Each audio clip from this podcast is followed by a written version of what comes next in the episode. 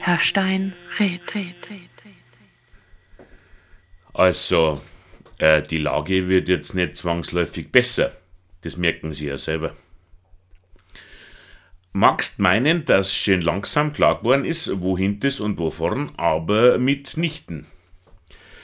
Tausende und Abertausende von wissenschaftlichen Studien gibt's mittlerweile, aber wenn einer von einem gehört hat, dem seiner Cousine, ihr Kollege beim Siemens, direkt nach dem Impfen einen plötzlichen Samenerguss bei der Katja Burkhardt von RTL gekriegt hat, ah, holla die Waldfee, da geht's aber dann rund auf allen Kanälen. Und auf der Stelle wird eine Demo angemeldet. In seiner ganzen Geschichte hat der Mensch noch nie so viel Informationen gehabt wie jetzt. Und was hat er davon? Nix hat er davon, weil's ihm zu viel ist. Da hat die Kirche früher schon recht gehabt, wo man am Sonntag eine halbe Stunde Information gepredigt gekriegt hat und das hat man dann schlucken können mit der Hostie miteinander. Aber mit der christlichen Moral ist halt auch die christliche Informationspolitik den Bach hinuntergegangen. Und jetzt haben wir den Dreck im Schachtel. Der Mensch heute hat gewissermaßen einen Harem an Informationen zur freien Verfügung. Eine Information schöner und nackerter wie die andere und das überfordert ihn dann auf einmal den Menschen. Und dann kann es halt auch leicht passieren, dass er sich vertut so auf der Suche nach äh, intellektueller Befruchtung und in seiner Verwirrung den Türpfosten bumst. Das Problem ist dann leider oft genug, dass er sowieso mit dem Türpfosten besser zurechtkommt als wie mit der Haremsdame und deswegen lieber gleich dabei bleibt, auch äh, wenn er sich ab und zu ein Schiefer in die Weichteile zieht. Na, Jedenfalls äh, ist die Wahl der Wahrheit eine schwierige, besonders wenn die Leute auch noch meinen, dass Wahrheit und Demokratie doch bestimmt auch irgendwas miteinander zum tun haben müssen, äh, dass man darüber abstimmen muss. Muss man nämlich nicht. Aber, aber finden muss man sie halt, die Wahrheit, in diesem Gestrüpp aus Informationen. Und da kann ich Ihnen ein paar recht nützliche Ratschläge geben, einmal wieder auf der Suche. Also äh, passen Sie auf. Es wird Sie vielleicht überraschen, aber Sie müssen mehr mit Ihren Vorurteile arbeiten. Da höre ich jetzt die Verblüffung direkt durch den Äther, weil äh, wie Vorurteile, was Vorurteile sind schlimm, Vorurteile sind ungerecht, die Menschen haben einfach zu viele Vorurteile. Und das stimmt nicht, sage ich Ihnen. Die Menschen haben überhaupt keineswegs zu viele Vorurteile. Die Menschen haben zu viele Urteile. So schaut's nämlich aus. Ein Vorurteil ist nämlich ein extrem praktisches Alltagswerkzeug und hat sich evolutionär über Jahrtausende hin bewährt. Wenn der Mensch früher bei jedem Säbelzahntiger nachgefragt hätte, ob der schon satt ist, dann hätte man heute keine Überbevölkerung und keine Klimakrise, das sage ich Ihnen. Lieber vorsichtig sein, auch wenn man ihm vielleicht Unrecht tut, dem Säbelzahntiger. Das kann halt passieren, das mit dem Unrecht. Aber deswegen ist es halt ein Vorurteil und kein Urteil. Und mit den richtigen Vorteilen kommt man recht weit, das können Sie mir glauben. Ein Beispiel. Wenn einer schreibt, dass Studien gezeigt haben, dass 40% aller Hüttenkäsekonsumenten in der Nacht öfter aufs Klo müssen, dann fragt kein Mensch nach, welche Studien denn, von wem und woher kann man ja mal nachschauen, von wem die Studie ist, die wo da so wichtig daherkommt. Und da gibt's dann halt Studien, die sind von einer Uni, wo Leute schon seit Jahrzehnten mit Hüttenkäse arbeiten und andere Studien sind aus einer Fortbildung für Klangschalenstreichler aus dem Internet. Und wieder andere Studien findet man gar nicht, weil's es nämlich nicht gibt. Schaut ja eh keiner nach. Deswegen muss man bloß sagen, Studien haben gezeigt und schon traut sich keiner mehr was sagen. Früher hat's geheißen in der Zeitung, da ist gestanden, das war auch nichts anderes. Die Zeitung oder die Studie oder der Pfarrer oder der Fernseher, irgendeine mysteriöse Autorität und schon fragt keiner mehr nach. Äh, so nachschauen, ob eine Studie was taugt, ist halt auch mühsam. Auch eine gute Studie liest sich selten so flüssig als wie ein Harry Potter. Aber da komme ich wieder mit meinen Vorurteile daher. Jetzt kann man sich halt die Studie anschauen oder einfach den Studenten. Das langt dann nämlich meistens schon. An ihren Früchten sollt ihr sie erkennen, das hat schon der Jesus gesagt. Und dann hat er von die Wölfe im Schafspelz gewarnt, der Jesus, und da täte ich ihm glatt widersprechen, auch wenn man dem Jesus eigentlich nicht widersprechen sollte, schon wegen seinem Vater. Jedenfalls bin ich der Meinung, dass man sich das gar nicht so kompliziert machen muss. Jetzt passen Sie Obacht. Meiner Meinung nach langt es völlig, wenn man die Schafe im Schafspelz erkennt.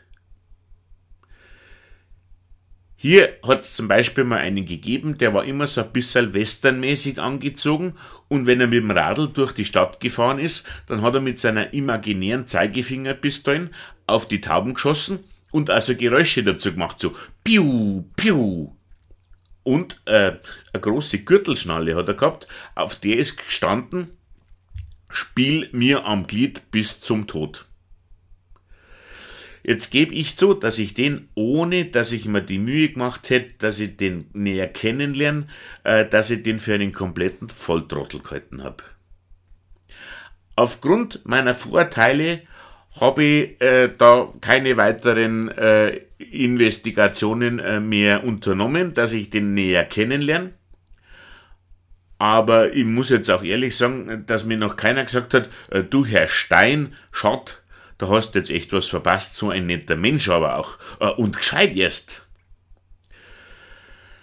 Man muss halt die Augen aufmachen beim Vorverurteilen. Das heißt zwar immer, dass man in einen Menschen nicht hineinschauen kann, aber oft genug schaut's einfach aus dem Menschen heraus.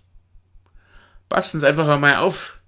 Ganz vielen Leuten hängt der Charakter im Gesicht wie ein Essensrest. Direkt nicht zum Übersehen. Wir haben da so einen, einen, Professor, der hat eine Zeit lang schlimmer ausgeschaut wie der Saddam Hussein, wie ihn die Amis damals aus seinem Erdloch äh, rausgezogen haben. Äh, jetzt kann man natürlich sagen, gut, äh, der hat jetzt so dermaßen intensiv forschen müssen, dass er keine Zeit mehr zum Waschen gehabt hat. Da sage ich Ihnen, vertrauen Sie Ihrer ersten Idee, nämlich, dass dem wahrscheinlich der Hirnschwammerl aus dem Gesicht wächst. Bis jetzt habe ich von dem auch noch nichts gelesen, was mich vom Gegenteil überzeugt hätte. Schaust ihn an, merkst sofort, dumm ist er nicht, aber ein Depp.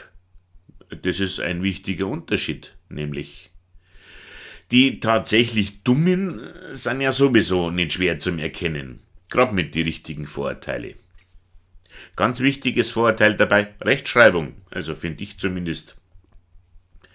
Wenn der Psychologiestudent der die ganzen Statistiken jetzt als allererster richtig verstanden hat, wenn der nicht einmal die Überschrift von seinem YouTube-Video fehlerfrei hinkriegt, dann muss man ihm vielleicht auch den Rest nicht so arg glauben. Vielleicht langt es ja überhaupt, äh, wenn einer Psychologiestudent ist, dass man ihm nichts glauben kann. Das kann auch sein, das weiß ich aber nicht. Und wenn einer äh, farbige Schriften für seine Botschaften hernimmt und lauter Großbuchstaben und dann eventuell noch ein Haufen Ausrufezeichen, dann hat er auf jeden Fall Unrecht. Da können Sie Gift draufnehmen. Ab drei Ausrufezeichen hintereinander ist ein Mensch auf jeden Fall ein Trottel. Und es werden immer mehr Ausrufezeichen, weil es den Leuten natürlich abgeht, dass sie schriftlich nicht so umeinander schreien können, wie sie das gern täten. Äh, berühmter Volksschriftsteller hat einmal gesagt, dass einer, der fünf Ausrufezeichen hernimmt, äh, dass der auch seine Unterhosen auf dem Kopf tragt. Und das war ein gescheiter Mensch, das sage ich Ihnen. Hat einen ganzen Haufen Bücher geschrieben. Und nie mehr als wie ein Ausrufezeichen auf einmal gebraucht. Der hat aber halt auch nicht schreien müssen, dass man ihn hört. Also, kurz gesagt, wenn Sie das Gefühl haben bei einem, mit dem Menschen da, mit dem würde ich in 100 Jahren keinen Kaffee trinken wollen. Aber vielleicht hat er ja trotzdem recht mit seiner Theorie von den Echsenmenschen. Dann denken Sie noch einmal. Zum Beispiel dieser Politiker von dieser Randgruppenpartei in Thüringen. Schauen Sie dem einmal ins Gesicht. Da wissen Sie, was engstirnig bedeutet. Dem hat man doch erst operativ das Monoauge auseinanderbauen müssen, so wie der schaut. Dem seine Mutter ist doch noch mit zwei Knöpfen auf dem Bauch durch den Wald gelaufen und hat Ohr hingefressen. Oder ganz bekannt, nehmen Sie diesen Trump, diesen Donald Trump. Dem wird doch im Leben kein Mensch einen Gebrauchtwagen abkaufen, so wie der schon schaut. So haben früher beim James Bond die Bösen ausgeschaut, damit man es im Kino auch gleich merkt, dass das der Böse ist.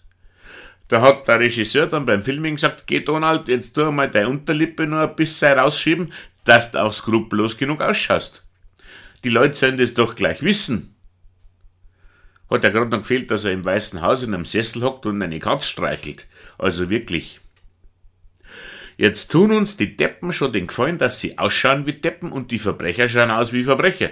Und trotzdem wird so einer Präsident. Und jeder fragt sich, wie das hat passieren können. Ich glaube schon, dass das daran liegt, dass die Leute nicht mehr auf ihre Vorurteile hören. Da heißt's dann, okay, jetzt kannst du den ja auch nicht deswegen gerade nicht wählen, weil er so eine Gesichtsbaracken ist und da müssen wir ihm ja keins abkaufen. Ja, und schon haben wir den Salat. Aber wem vertrauen? Zu schön darf er natürlich auch nicht sein. Da muss man schon Vorsicht walten lassen. Man braucht ja da keinen Bachelor. Am besten nehmen sie so eine, so eine hintergründige Schönheit. So was Dezentes mit so einer Form von, von einem attraktiven Übergewicht, wo man weiß, der reitet uns nicht in die Scheiße, weil der mag morgen auch noch äh, seinen Leberkass essen. Also quasi, wenn der, der, der ausschaut wie ich, also zumindest so grundsätzlich. Das, das könnte eine gute Basis sein, das sage ich Ihnen. Wenn einer so ausschaut wie ich, dem können Sie vertrauen. Der darf auch Präsident werden. Auf Wiederschauen. Thank you.